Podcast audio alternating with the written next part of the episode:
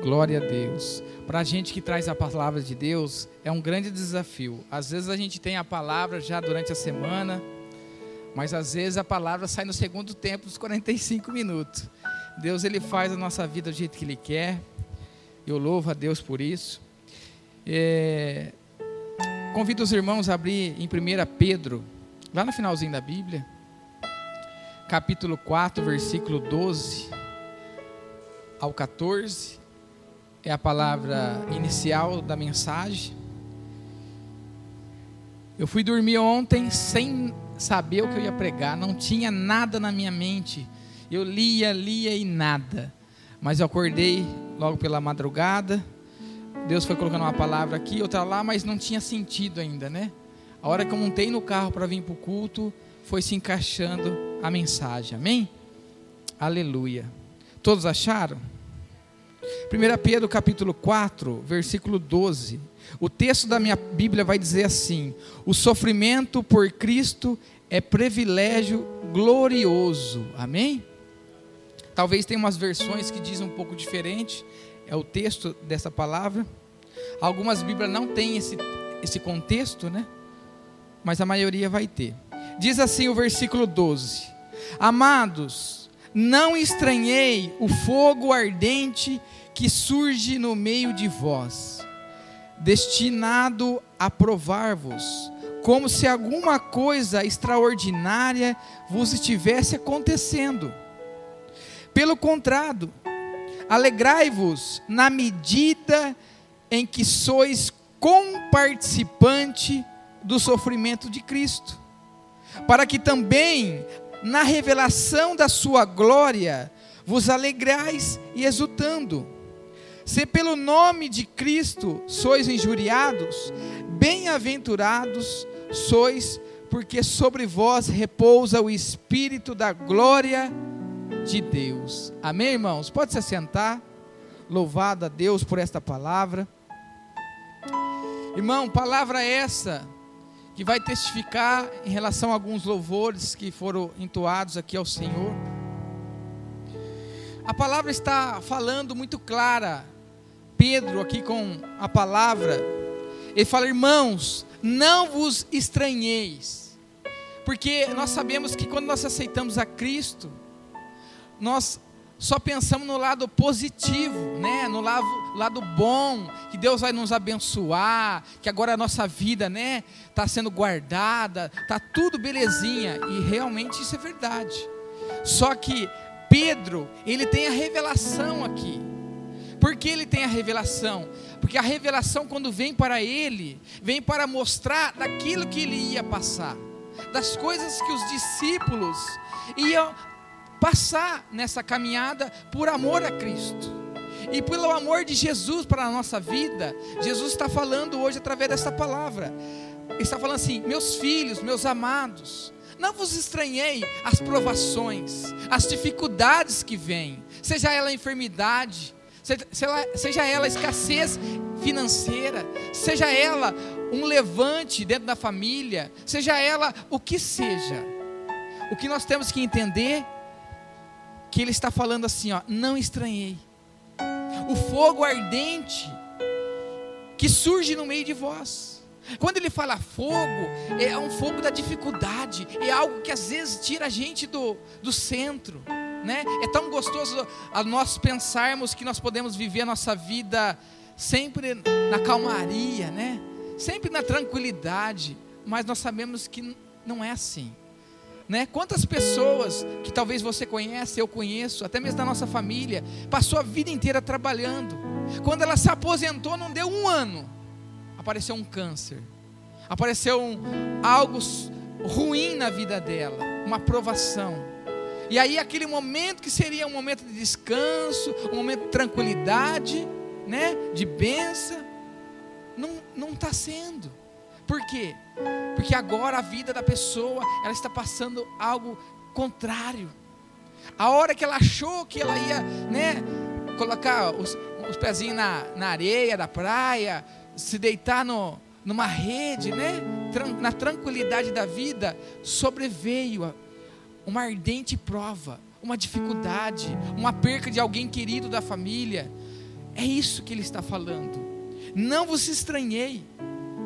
Ele fala assim, porque é destinado a provar-vos.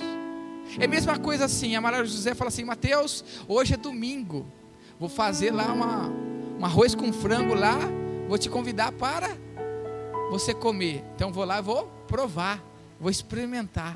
A prova não é diferente. Por que, que Deus nos permite passar por vários tipos de provações? Para a gente experimentar, não é somente o sofrimento, mas através do sofrimento, nós encontrarmos dentro dessa dificuldade o amor de Deus. Porque o amor de Deus, meus irmãos, seria muito fácil nós encontrarmos um caminho só de benção, mas num caminho só de benção, nós não encontramos Jesus. Pelo contrário, nós saímos do caminho, porque o mundo oferece um caminho tranquilo, tranquilo, de paz, né? Só que é um caminho muito distinto de Cristo. É muito longe da realidade do que Cristo trouxe para nós. Aí ele fala: é destinado a provar-vos, como se alguma coisa extraordinária vos tivesse acontecendo. É como se falasse: meu Deus, por que está acontecendo isso agora na minha vida? Por quê? Aí quando eu olho para os doze discípulos de Jesus, Jesus, ele começou a experimentar os seus discípulos. E não é diferente na nossa vida, quando a gente começa a dar os primeiros passos com o Senhor. Primeiro ele mostra o amor dele, nos captura, porque o amor de Jesus é tremendo, é sobrenatural. Mas a hora que a gente começa a caminhar com ele, começa a surgir algumas provações. E sobre essas provações nós vamos pegar outros textos para falar também. Mas olha que interessante. Ele fala assim, ó, pelo contrário, alegrai-vos na medida que sois comparticipante. Lembra que eu citei o exemplo aqui da, da Maria José fazendo uma comida, nós vamos lá comer. É participar, é sentar na mesa, é ceiar experimentar aquilo. Só que estou falando isso de algo físico. Agora a palavra, que é algo espiritual, está falando para nós. Quando Cristo nos coloca a provarmos, a nos colocar a experimentar uma situação dolorosa na nossa vida, Ele vai tirar algo de nós valoroso, que no momento da dificuldade nós não conseguimos ver. Assim, Ele faz um comparativo como o ouro. Por que, que o ouro tem que ser submetido ao fogo? Todos sabem que o ouro ele precisa ser purificado, a prata precisa ser colocado num alto nível de temperatura. Por quê? Porque no alto nível de temperatura ela se rompe da sua contaminação. A aprovação, ela vem sobre a nossa vida para cumprir um objetivo maravilhoso. Mas quando nós estamos passando naquela aprovação, naquela dificuldade, nós só queremos sair de lá. Mas se nós entendemos a grandeza de Jesus estar lado a lado, caminhando conosco, nos ensinando a cada passo, a cada situação, isso é maravilhoso, mas isso não é fácil. Por isso que a palavra tem que ser instruída para que a gente entenda antes de acontecer a aprovação, porque Deus nos avisa antemão. Essa é a revelação, essa é a graça. Antes de acontecer uma situação na nossa vida, Deus vai levantar homens e mulheres com a sua palavra, com a sua graça, vai nos instruir. Não vos estranhei, porque é necessário. Porque agora a gente faz parte da mesa do Senhor. Nós somos coparticipantes. Por que nós somos coparticipantes? Porque agora nós somos ligados com Cristo. Porque agora nós somos filhos. Agora nós temos uma herança. Aleluia. Pelo contrário, alegrai-vos. Olha só, na meio da provação, ele está falando: alegrai-vos. É fácil? Não é fácil. Aqui requer de cada um de nós disciplina. Porque se somente na provação nós olharmos para o fogo que vem ardente contra nós, as diversidades, as palavras, as situações, o desânimo, a falta de fé que vem muitas vezes, a falta de amor, a maneira como as pessoas não nos compreendem, os nossos medos. Irmãos, tudo isso está dentro de nós. Então ele fala: alegrai-vos. Por que, que ele fala alegrai-vos? Porque a alegria do Senhor é a nossa, a alegria do Senhor é a nossa força. Então, quando eu olho a dificuldade, eu tenho, eu tenho que olhar além dela, saber que o Senhor está logo ali, após essa dificuldade. Então, alegrai-vos na medida que sois comparticipantes do sofrimento de Cristo. Porque Ele permite que nós agora passamos provações? Porque o Mestre passou. Ele fala: se fizeram tais coisas para comigo, assim farão para vocês, porque agora nós somos discípulos dele, nós temos a passada do Mestre, e muitas das vezes, no nosso dia a dia, pessoas vão nos humilhar, porque nós andamos com Cristo, e o mundo não quer Cristo, as pessoas que têm a mente do mundo não quer Cristo, mas Deus está falando: alegrai-vos, alegrai-vos quando alguém vos enjoeirais, falar mal, se levantar contra a tua vida. Nós temos que bem dizer essas pessoas. Lembra as bem-aventuranças em Mateus? Bem-aventurados são vós, quando se injuirais contra vós, quando se levantar contra vós. Há um galardão no céu para isso. Porque agora nós fazemos parte da família da fé. Para que também na revelação da sua glória. Alegrai, alegrais e exultando. Irmãos, olha o que ele está falando, ó. Vou pegar o versículo de novo.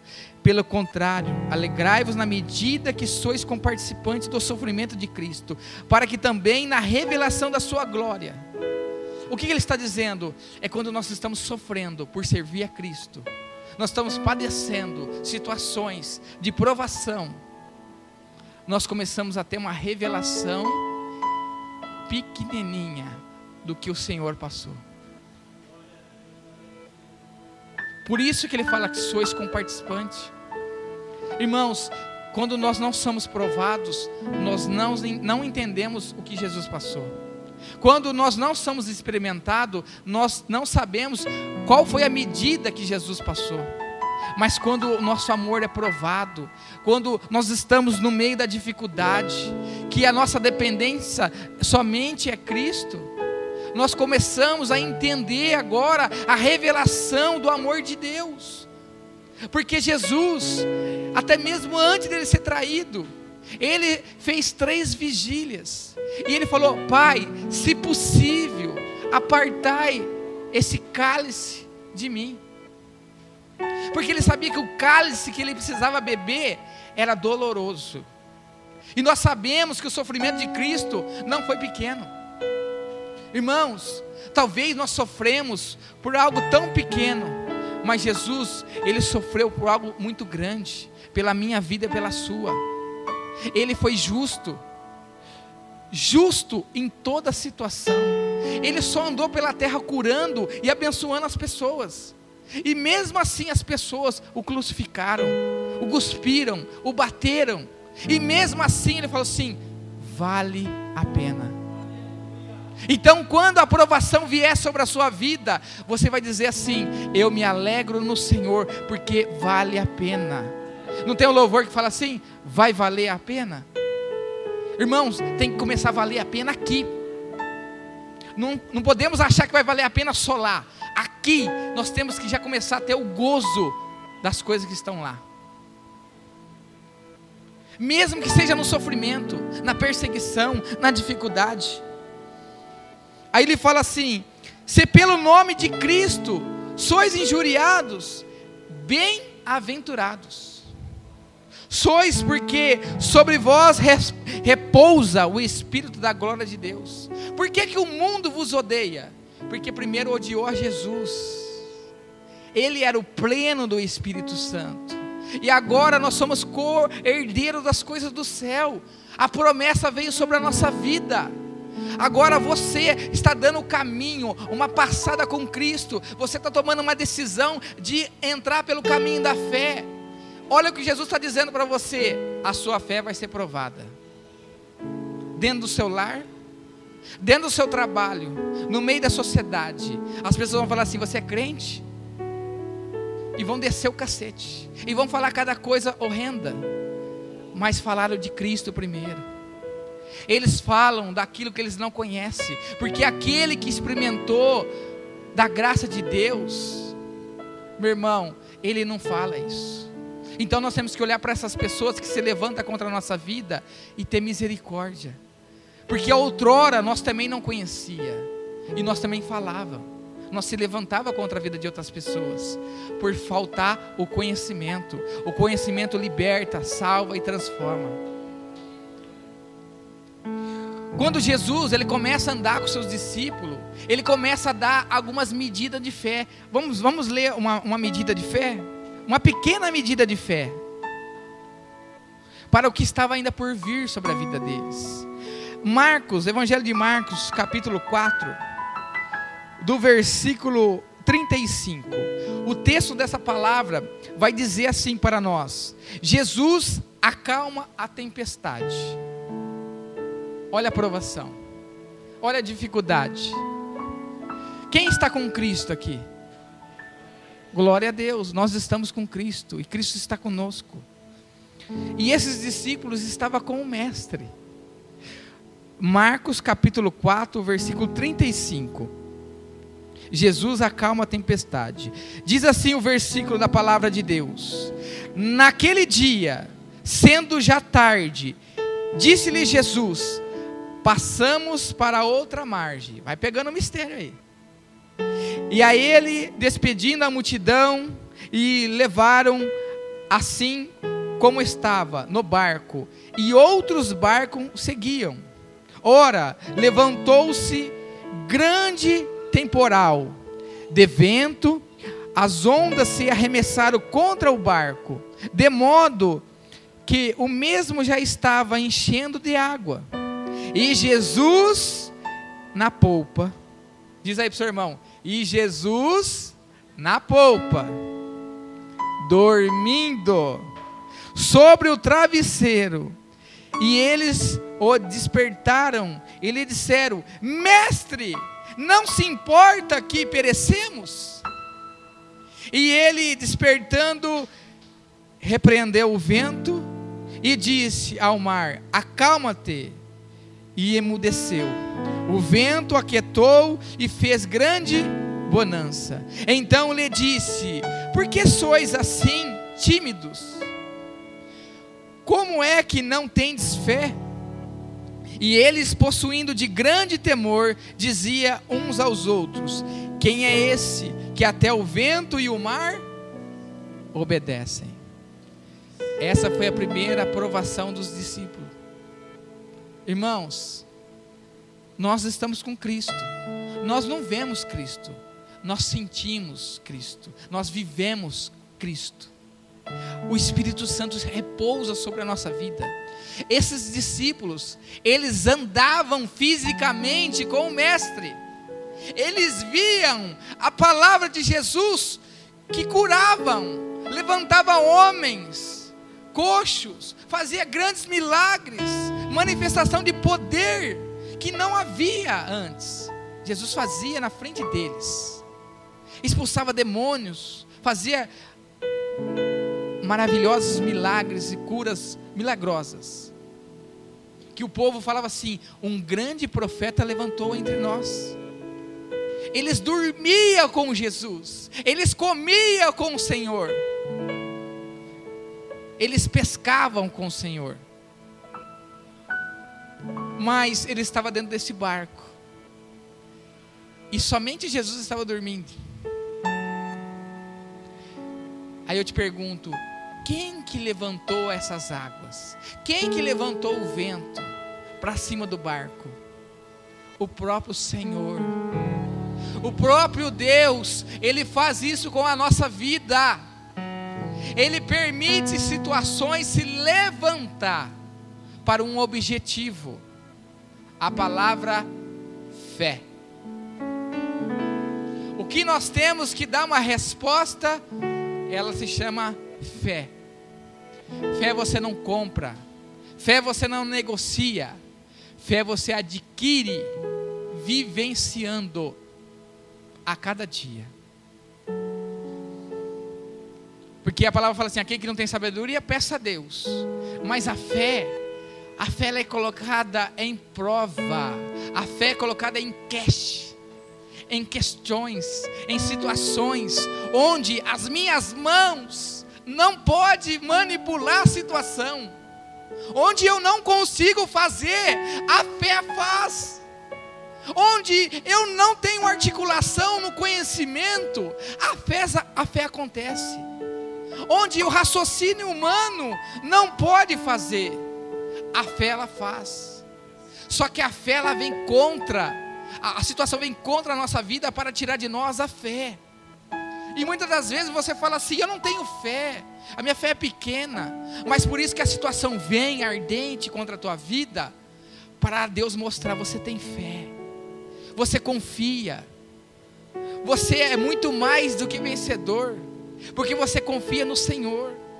Então não desanime quando a situação vier contra o seu barco, contra as águas, começar a encher o seu barco, você fala assim: eu vou me afundar, eu vou me afogar. Não, não vai, porque Jesus está lá, deitado na polpa desse barco, está com um travesseiro igual aquele do Davi lá, ó, e está assim, ó.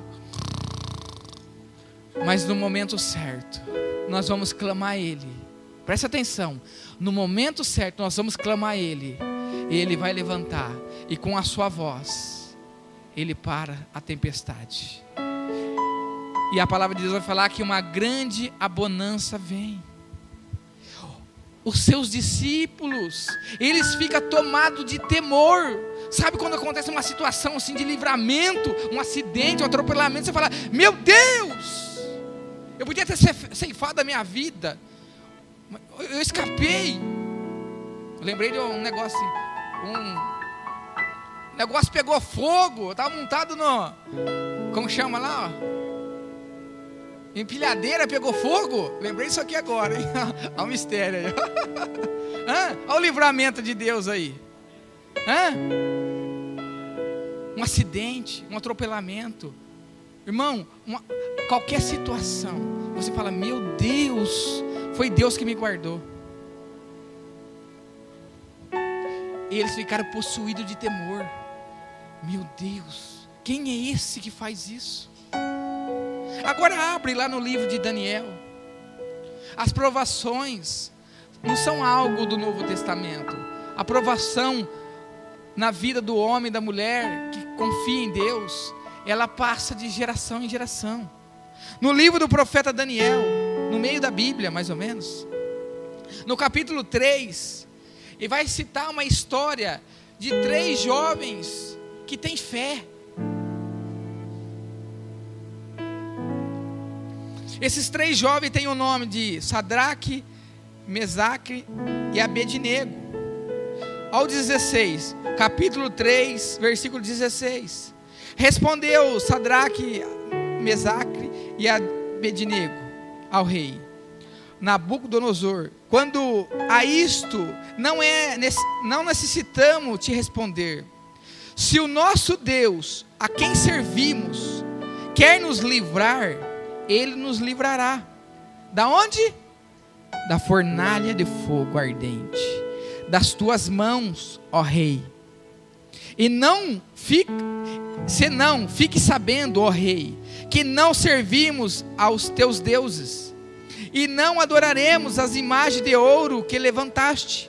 Então, Nabucodonosor se encheu de fúria, transtornando o aspecto do teu rosto, contra Sadraque, Mesaque e Abednego, e ordenou: acendeste a fornalha duas vezes mais, quatro vezes mais, sete vezes mais. Pensa numa dificuldade, numa aprovação, num tipo de temperatura física, sete vezes mais do que costumava. E ordenou aos homens mais poderosos que estavam no seu exército, que atasse, que amarrasse Sadraque, Mesaque e Abednego e lançasse na fornalha de fogo ardente. Então esses homens foram atados com os seus mantos, as suas túnicas, seus chapéus, suas outras roupas, e foram lançados na fornalha, sobre maneira acesa, porque a palavra do rei era urgente e a fornalha estava sobre maneira acesa, e a chama de fogo mataram os homens que lançaram de cima. Agora vamos lá. Eu vou continuar a leitura. Pensa no lugar, na fornalha. Eles abrindo a fornalha. A hora que ele abriu esses homens, o fogo que saiu de lá matou os homens do exército do rei. E os três jovens foram jogados lá.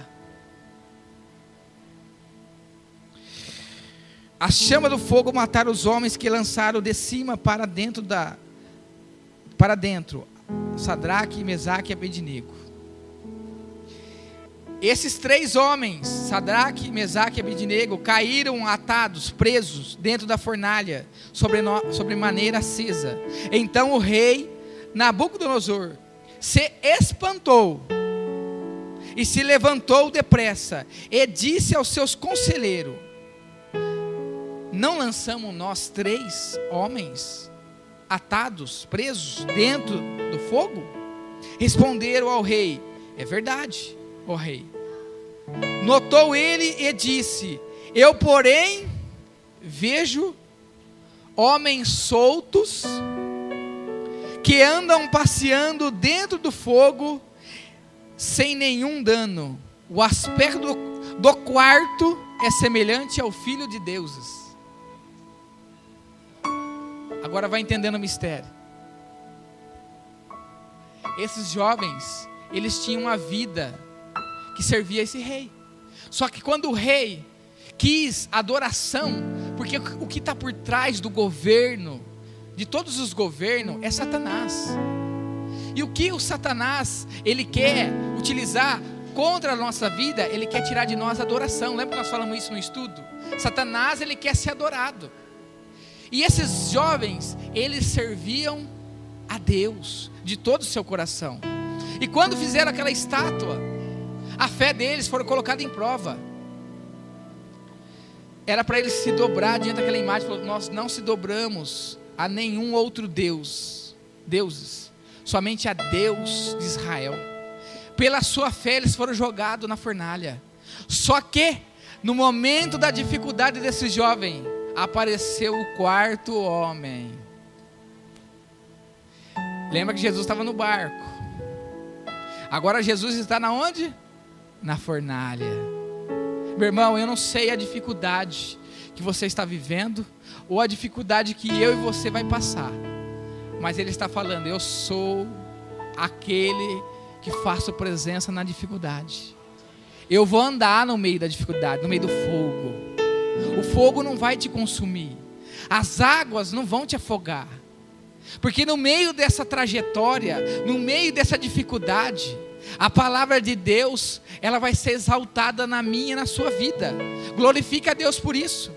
Porque a sua fé vai ser a resposta necessária para o momento de dificuldade. É a peça necessária para encaixar e fazer todo sentido. Talvez hoje nós estamos na trajetória da aprovação e não entendemos. Porque Deus não dá entendimento mesmo. Nós não vamos compreender por que Deus. Porque nós podemos fazer essa pergunta: por que Deus? Para que, Senhor? Aí logo lá na frente ele vai mostrar o objetivo. A aprovação ela vem na nossa vida para cumprir um objetivo do céu.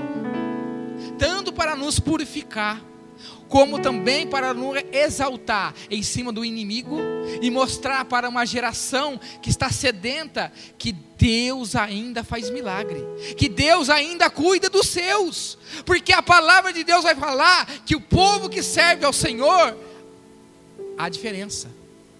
E as diferenças não é porque nós falamos, é porque nós vivemos a fé.